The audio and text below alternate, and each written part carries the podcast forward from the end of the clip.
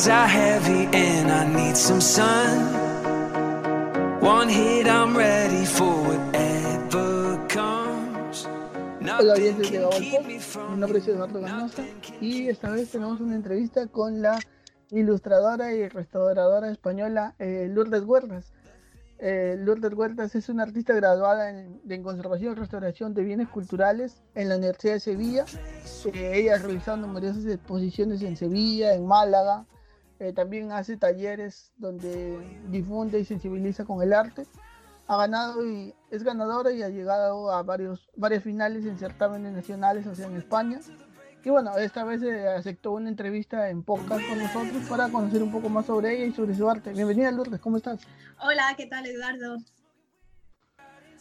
Fabuloso. Eh, bueno, eh, Lourdes es, como hemos mencionado, es artista de ilustración, hace, cuadros, pero también hace temas sobre cultura pop. Eh, si chequean su Instagram, que lo vamos a dejar ahí en, en, en algún momento, vamos a mencionarlo eh, podrá hablar un poco más de su, de su arte, pero Lourdes, cuéntanos, ¿cómo fueron tus comienzos en el ámbito de la ilustración? Bueno, pues mis comienzos fueron desde muy chiquitita, desde los seis años para ser concreto.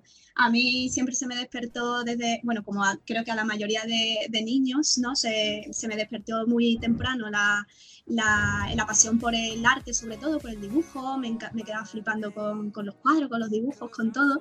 Y entonces mis padres, con, los, con cinco añitos así, me metieron a, a probar clases de arte, pero bueno, para niños pequeños. ¿Qué pasó? Que a los seis años eh, una artista bastante conocida en esa época por aquí en, España, tenía un taller en la zona donde yo vivía y, se dio cuenta pues que yo, al igual que mis profesores de preescolar y demás, pero ella en concreto, se dio cuenta pues que tenía un cierto nivel que era por encima de, la edad, ¿no? De seis años. Entonces hablaron con mis padres y demás y les comentaron que si, que si no me importaba eh, acceder a aprender con ella con, con, adultos ya, es decir, ya por encima de, de, mi edad para conocer técnicas como carboncillo, historia del arte, em, bueno, pintura, todas las técnicas conocidas y fundamentos. Y claro, a mí me preguntaron, yo tengo una rena cuaja muy chiquitita y, y dije, pues sí, pues a mí no me importa. Y fíjate, ahí empezó mi carrera. A partir de los seis años, pues empecé a aprender de todo con ella, a la vez que estudiaba y que llevaba mi cole. Y luego a los 11 años, otro artista bastante conocido, porque ya se tuvo que ir de país, eh, también me, me, aceptó como aprendiz, después de haber pasado unas pruebas y tal con él. Y, y bueno, y ahí seguí varios años más hasta que hice mi bachiller artístico entré en la Universidad de Bellas Artes, empecé haciendo eh, Bellas Artes como tal, pero luego yo viendo ya que desde los seis años pues estaba tan metida y de lleno en el mundo del arte, digo, yo voy a estudiar otra cosa que complemente mis estudios de Bellas Artes. Y entonces decidí estudiar conservación y restauración de patrimonio histórico. Y bueno, y con esa carrera terminé, me especialicé con un máster terminé de hacer mis cursos de ilustración, que me empezaron a, llamar muchísimo la atención la, ilustración y la restauración de cómics. Y, y, nada, y hasta ahora ya monté mi academia también de arte, enseño a, otra, a otros chavales, a más gente. Y, y la verdad, como habéis podido ver, toda la vida metida de lleno en el mundillo. Sí, por, por, por lo visto tienes una carrera básicamente desde, desde los inicios de tu vida en, en, el, en, El, en el ámbito de, artístico. Y cuéntanos, ¿cuál, ¿cuál fue tu primer proyecto, ya hablando de a nivel profesional, por decirlo de alguna manera? El, el, que, el que recuerdes o el más importante para ti.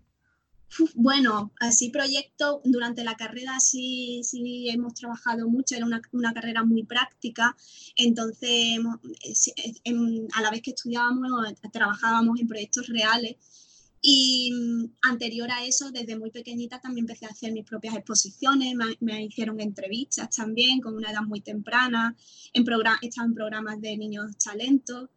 Y, y luego así más, más mayor, pues bueno, he, he, tenido certámenes, como has comentado al principio, he ganado certámenes de dibujo, de, de emprendimiento, de, a la mejor empresaria del año y he publicado, bueno, he ilustrado para, para escritores libros también de literatura juvenil.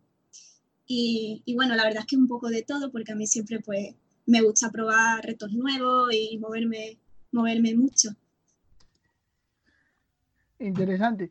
Eh, eh, ¿Qué técnicas eh, sueles utilizar para, bueno, para el ámbito de la ilustración?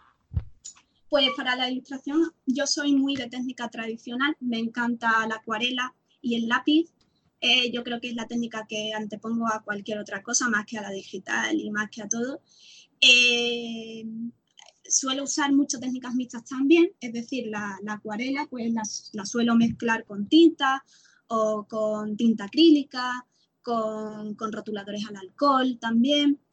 Y, luego siempre, sobre todo si, si esas ilustraciones luego van a ir a algún sitio, es decir, para la portada de un libro, para un cartel o lo que sea, me gusta luego editarla, eso sí, eh, digitalmente, pues hombre, pues para que la resolución sea más buena, los colores más vivos.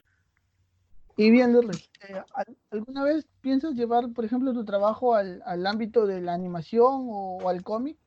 por, porque eres ilustradora o piensas hacer un guion propio también?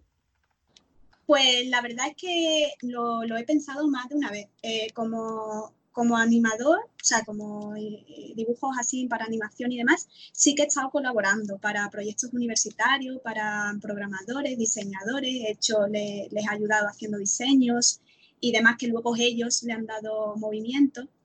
Para cómic, no, la verdad es que no, no creo que tenga paciencia. Lo he pensado, lo, he intentado muchas veces empezar, pero, pero no creo tener yo tanta paciencia para, para continuarlo. A mí sí lo que me gusta muchísimo es ilustrar libros, ya sean míos o no. Ahora, por ejemplo, estoy con un proyecto de, de, hacer un libro de, de, poemas, porque me gusta escribir, pero microrelatos, poemas y cosas más cortas y, hacer un libro ilustrado, es decir, que cada microrelato y cada, y cada poema tenga su propia ilustración y hacer un libro de recopilación. Eso sí. Ah, claro, pero bueno, hay algunos artistas que se dedican solo a hacer eh, las tapas de los cómics. Tal vez eh, por ese lado podría decir. Sí, hay, bueno, en las portadas sí, a mí, a mí me gustan hacerlo. Lo que pasa es que, claro, como es un mundo tan eh, tan amplio, hay muchos ilustradores ya metidos ahí, pues ahora mismo pues no, como ya llevo también la academia y, mis proyectos, pues no, no, me he metido. Y nunca, nunca diré nunca, ¿sabes? Lo mismo algún día, pues sí, sí pruebo también por ahí. Eh, pero sí eres lectora de cómics, ¿verdad? Lo digo por tu traje de Supergirl. sí, sí, a mí los cómics me encantan. El cómic y el cine. De hecho, eh, mi trabajo de fin de máster fue, fue precisamente de conservación y restauración de, de TVOs, del patrimonio gráfico.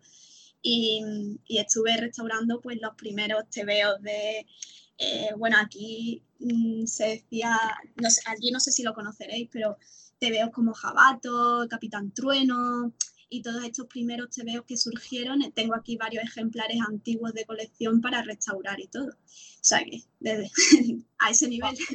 Eso, esos son, bueno, son cómics, eh, le decimos cómics acá, son, llegan a costar sumas muy, muy altas, al menos, bueno, los, los americanos, por ejemplo, supe que el, uno de los primeros cómics de Superman o los de Batman llegan a alcanzar el, millón de dólares. Sí, sí, totalmente. Vamos, en, el trabajo que yo hice tuve que hacer un trabajo de, eh, de documentación hablando precisamente del valor de, de, los cómics de colección y las primeras tiradas de todos estos tipos por el dineral en el que se subastaban, ¿no? De Tintín también, de los primeros y de Alicia. En fin, que, que es un mundillo muy interesante porque no es solo ya leer las historias, sino sino el propio material físico en sí, ¿no? Me, apasiona mucho. Una de las películas que supe que, estrenaron recién el año pasado, o el año pasado, no recuerdo, es Super López. Eh, ¿Leíste algo de Super López que a mí me pareció interesante? Entiendo que el humor eh, es difícil entenderlo un latino con el humor de España porque eh, el idioma es diferente, pero me gustó el concepto de la película al menos. No era una copia de Superman, pero era como una una parodia a Superman. Y era, no, sé, ¿llegaste a verlo? Sí, a mí, yo vi, o sea, los cómics sí sé cuáles son, no los he leído así muy de lleno todos, sino a, lo mejor algún, algún número y tal, pero también vi la película y, y la verdad es que sí, me, me mola porque realmente es como no exactamente un antihéroe tampoco, pero es tú piensas en un superhéroe y tú no piensas eso, ¿no? Entonces, a la vez te da como un poquito de, ilusión para decir, oye, pues mira, yo también me puedo sentir superhéroe, aunque en el fondo sea un pardillo o, lo parezca, ¿no? Pero está muy gracioso, a mí me recuerda un poco también a, a Kikas y, este tipo de, personajes, ¿no? Que, que no parecen superhéroes, pero luego hacen cosas importantes, ¿no? Que contribuyen de alguna forma. No, y muy aparte de eso, también la, ah, los efectos estaban muy bien hechos, porque es muy difícil, no sé si será por España, pero acá en Latinoamérica lograr un, un trabajo así, por más que la película puede ser mala o buena, eh, lograr el tema de efectos no es sencillo, porque casi siempre eso lo hacen los, americanos y, y bueno, es muy complicado. Los efectos están bien hechos. Aquí lo bueno es que también hay un equipo muy bueno de, de animadores y de especialistas y Aquí en España hay muy buenos, vamos, yo lo sé por, por, que estoy metida en el mundillo y, la verdad es que hay muy buenos artistas en el nivel de, del cine, a nivel del cine, de, animación, de videojuegos. O sea que, que, lo que pasa es que lo hablamos siempre, no se le da a lo mejor tanta visibilidad, ¿no? Y cuéntanos, ¿qué crees que debe tener una de tus ilustraciones para que estés satisfecha con el resultado? Sabemos que los artistas a veces son muy perfeccionistas o, nunca terminan de creer que el trabajo está listo. Sí, eso, eso me, me suele pasar a mí muchas veces porque mm, yo siempre le digo también mucho a mis alumnos que eh, tú tienes que sentirte satisfecha con, o, satisfecho con tu trabajo. Eh, a lo mejor no está acabado, pero si tú consideras que, que así ya transmite lo suficiente, y que queda más o menos proporcionado, armónico y tal, pues entonces adelante, si decides tú dejarlo acabado, ¿no? Yo, por ejemplo, para mí un, dibujo así que yo diga, venga, pues ahora sí lo puedo publicar o, dar por terminado, pues a lo mejor pues tiene que cumplir, primero, que la composición sea, sea equilibrada, que sea, que sea armónica, es decir, que eh, no, no se quede espacios muy vacíos o a no ser que yo quiera, o que esté anatómicamente proporcionado, si estoy haciendo una figura humana, que quede lo que es la técnica y, ese punto más racional del dibujo que quede bien hecho.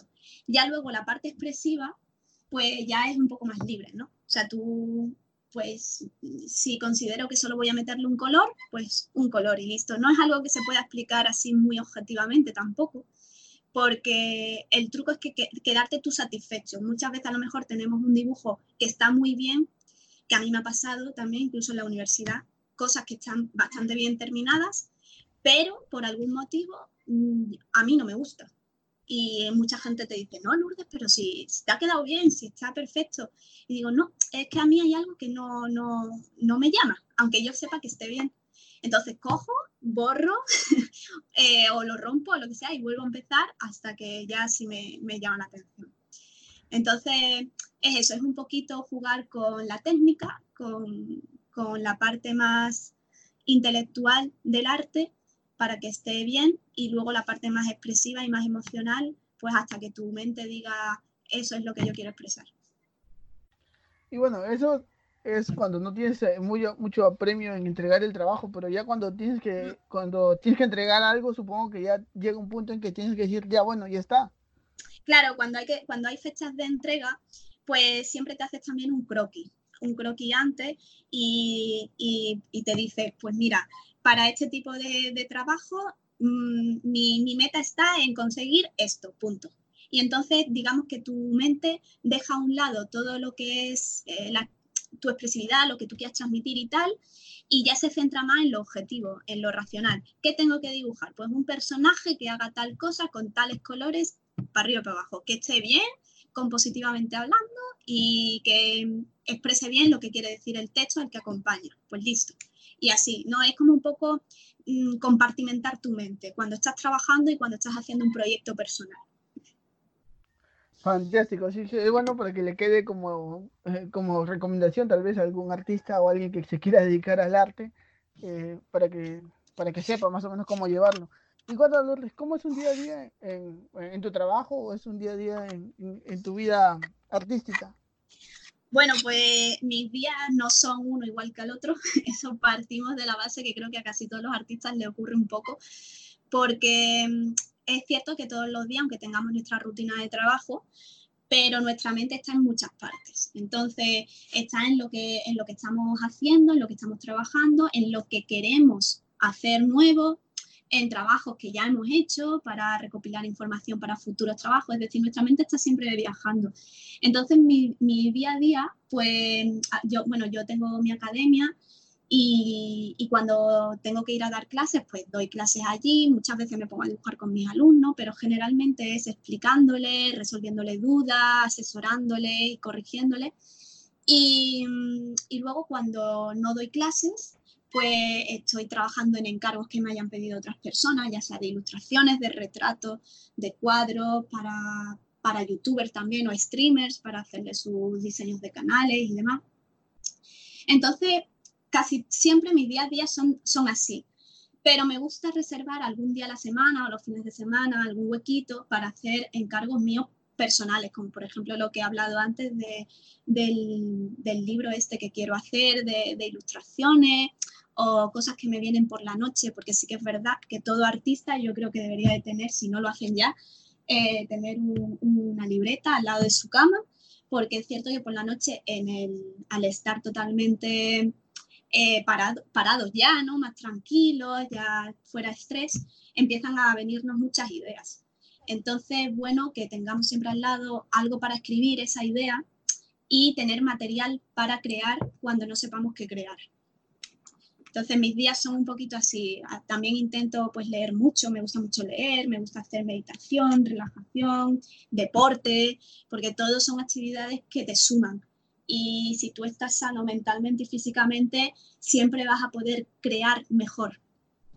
Así que yo, bueno, es algo que recomiendo mucho, paseíto al aire libre, si no se puede al aire libre, pues en casa y, leyendo mucho, culturizándose mucho.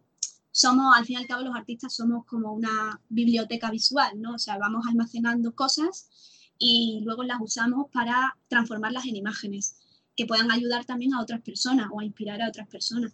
Entonces es un trabajo a mí, la verdad es que muy bonito. Así llevo yo todos mis días. Genial. Bueno, prácticamente me has respondido a la pregunta que te tenía, que cómo haces cuando tienes un bloqueo creativo, que es eh, lo que le ah. pasa a algunos artistas.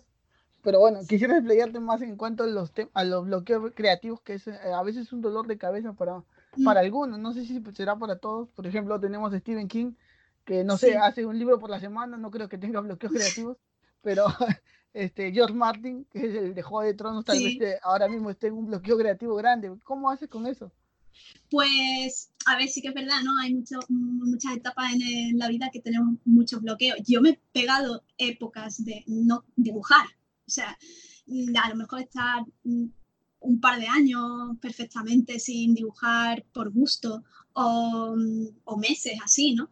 Yo creo que cuando se tiene un bloqueo creativo no hay que luchar contra él es decir, muchas veces los artistas nos frustramos precisamente por el bloqueo creativo y luego eso hace que nos frustremos más todavía, todavía y tengamos más bloqueo creativo. Entonces, lo mejor, eh, lo que a mí me funciona es aceptarlo, es decir, tengo un bloqueo creativo, perfecto, o sea, no podemos estar siempre funcionando a tope. Eh, entonces, en el momento en que te venga un bloqueo creativo, pues a lo mejor es bueno, porque a lo mejor tu mente necesita parar para luego volver con mejores ideas. Entonces, yo lo acepto y aprovecho ese tiempo en el que estoy de bloqueo creativo, pues para, almacenar, sacar fotos a cosas que me gusten, que posteriormente pueda dibujar, leer más, lo que ya he dicho antes, ¿no? Eh, buscarte otras vías también creativas, escuchar música, ver pelis, otras vías creativas que te ayuden a, a tener Mm, más ejemplos luego para tú poder hacer cosas. Entonces, de la noche a la mañana, ya te digo que en el momento en que no luchas contra el bloqueo creativo, de la noche a la mañana eh, vuelves otra vez a tope. Y a mí, por ejemplo, me ayuda muchísimo también los paisajes. Los paisajes, no sé. Antes hemos hablado algo de, los paisajes de, de, las cuentas, ¿no? Del Instagram y demás. Y a mí es verdad que el paisaje, dibujar paisajes y escenarios, Mm, lo suelo hacer incluso cuando estoy un poco baja de, ánimo o en un bloqueo, porque no es algo que es algo muy expresivo para mí, no tengo que pensar mucho en ninguna composición concreta ni nada, sino simplemente pues copio un paisaje de una foto que me haya gustado o de algún sitio que he ido o de alguno que me he imaginado y, me ayudan ¿no? a liberarme un poco. Ya después de hacer paisajes pues ya se me ocurren más ideas para dibujar.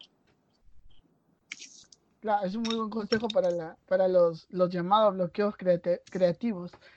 Y ¿Cuál crees que para ti, bueno, tú ya has hecho muchos proyectos, pero ¿tienes alguno en particular que, quieras, que quieras trabajar a futuro, futuro inmediato o futuro lejano? Pues así, un proyecto así más grande, ahora mismo la verdad es que no, mm, justo acabo pues, pues, de levantar mi academia y mi escuela de arte y la verdad que es el proyecto, digamos, más, más fuerte que he tenido desde, bueno, yo creo que desde antes de empezar la carrera, porque yo veía a mis maestros y demás con sus escuelas, con la gente aprendiendo con ellos, aprendiendo ya no solo a pintar, sino a un montón de cosas. Y, y yo siempre, mi sueño siempre en parte ha sido como, wow, yo quiero tener mi propia escuela de arte, ¿no? Y cuando ya la conseguí abrir en el 2017, sí, en el 2017 fue, pues claro, me costó todo lo, que viene costando un negocio levantar, ¿no? Y me costó ahí su tiempo. Y, ya ahora en el, en el 2019-2020 ya ha despegado, ¿no? Y, ahora mismo pues estoy como eh, disfrutando, disfrutando de este proyecto que ya he conseguido eh, realizar, que era un sueño. Y ahora mismo pues así no, no he pensado en ningún otro más, ¿no? Pero yo creo que mi mayor proyecto es seguir manteniéndola, seguir manteniendo mi escuela, seguir estando para mis alumnos. Es una labor que a mí me enriquece mucho, igual que a ellos, es recíproco, porque nunca se deja de aprender. Y, y bueno, y seguir haciendo, seguir dibujando, seguir haciendo trabajos para otros profesionales, trabajar en equipo con otros profesionales. Eso es algo que, que no, no, lo planifico demasiado. Yo soy muy, mucho de improvisar y, y de ir viendo lo que me depara eh, la vida y el día a día. Claro, cada, cada artista yo considero que es libre de, de elegir su, su, manera de trabajo, pues, ¿no? Eh, cada, cada, uno tiene su método. Cuéntanos, Lourdes, ¿cuáles, ¿cuáles han sido tus principales referentes o qué te inspira, qué te, qué te influye para crear algo?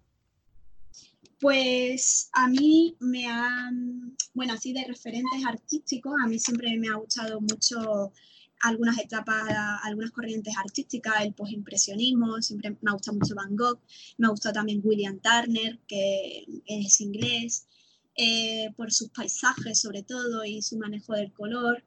Entonces, yo siempre me he ido como eh, basando de, de artistas, sobre todo de la antigüedad, porque yo creo que es importante conocer el pasado para, entender el presente y, también para tú desarrollarte más como artista. Y, siempre he ido mezclando, no sabría decirte yo ahora mismo ya más nombres concretos porque son muchísimos desde de tanto tiempo, pero todo lo que yo veía intentaba reproducirlo. De hecho, yo no encontré mi estilo hasta hace relativamente poco, un estilo así un poquito más, más concreto porque durante toda la época joven, infancia, juventud, ¿no? Ah, bueno, adolescencia y demás, pues me he dedicado a copiar, copiar mucho, copiar a otros artistas, a otros ilustradores, em, copiar las cosas del día a día lo más realista posible. Entonces, yo creo que es muy importante copiar, porque copiando se aprende. Y llega un momento en el que después de tanto copiar empiezas a generar tu propio estilo, que es una mezcla de las cosas que más te han llamado la atención. Y, bueno, a mí, por ejemplo, pues me encanta el cómic también, el cómic americano. Entonces también muchas veces lo uso de referente para cuando tengo que hacer eh, fan arts o ilustraciones así más, más juveniles. Y, el dibujo académico de Leonardo da Vinci también me encanta. En fin, podríamos quedarnos aquí hasta mañana. No, sí, como, como lo menciona Lourdes, es una de las artistas eh, que puede jugar para ambos lados, pues, ¿no? Puede estar con, con, el tema que es muy, muy académico, que es de muy gente que, que no está en cultura pop, pero sin embargo tú encuentras trabajos muy buenos de... Hay un dibujo de Tyro, un dibujo de Witcher, eh, una ilustración de Joker, el de Joker me parece fabulosa. fabulosa este, Gracias. No sé, si, no sé si las vendes, pero yo la compraría. Eh, pues el, de, Joker creo que está vendida, la de Joker creo que ya se ha vendido. Ah, ¿viste? Y el, clásico Harry Potter con el que crecimos. Mm. Eh, y, bueno, eh, ahora tenemos una sección de preguntas random, que es una como una sección como para conocerte un poco más, que hablamos de temas un poco más, más sencillos, pues, de lo que hemos venido hablando ahorita.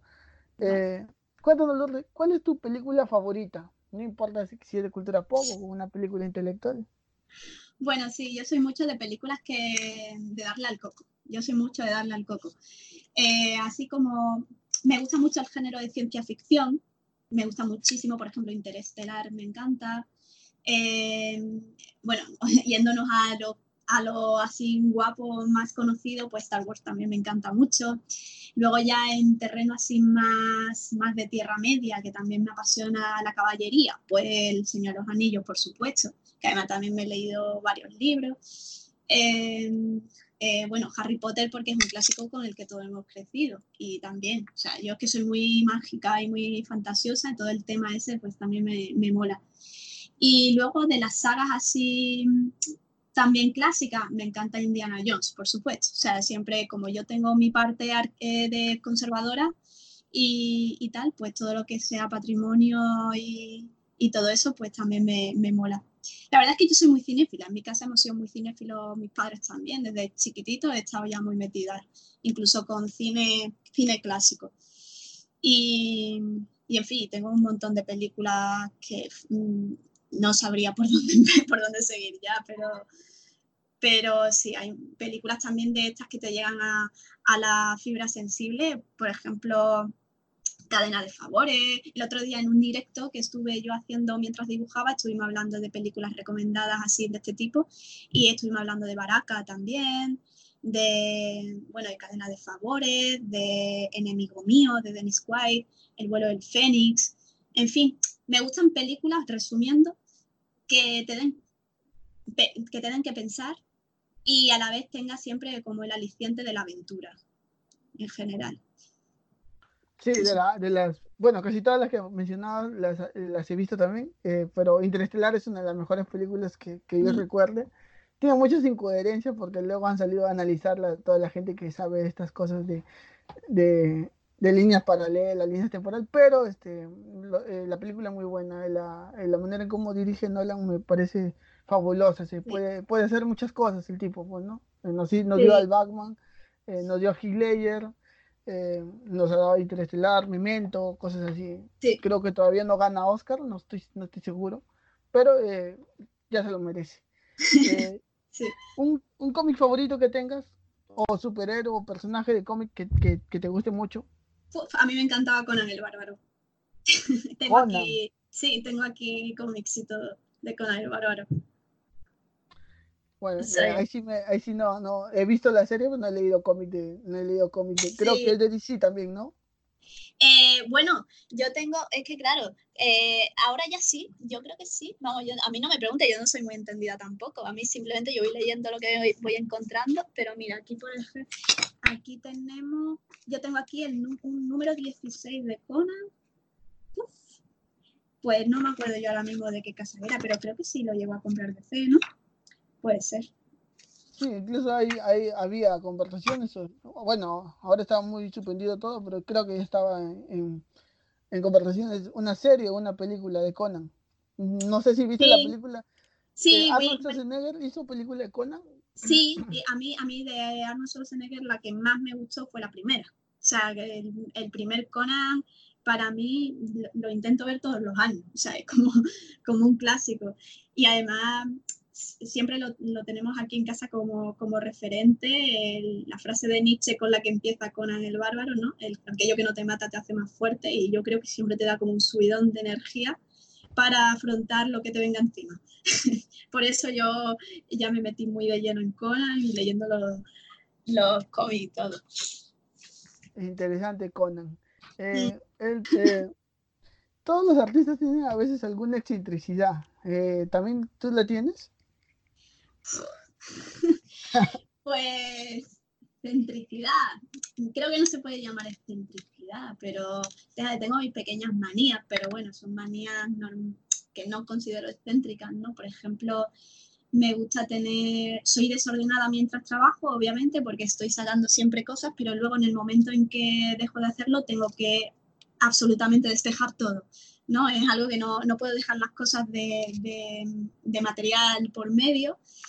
Y esas, por ejemplo, son algunas.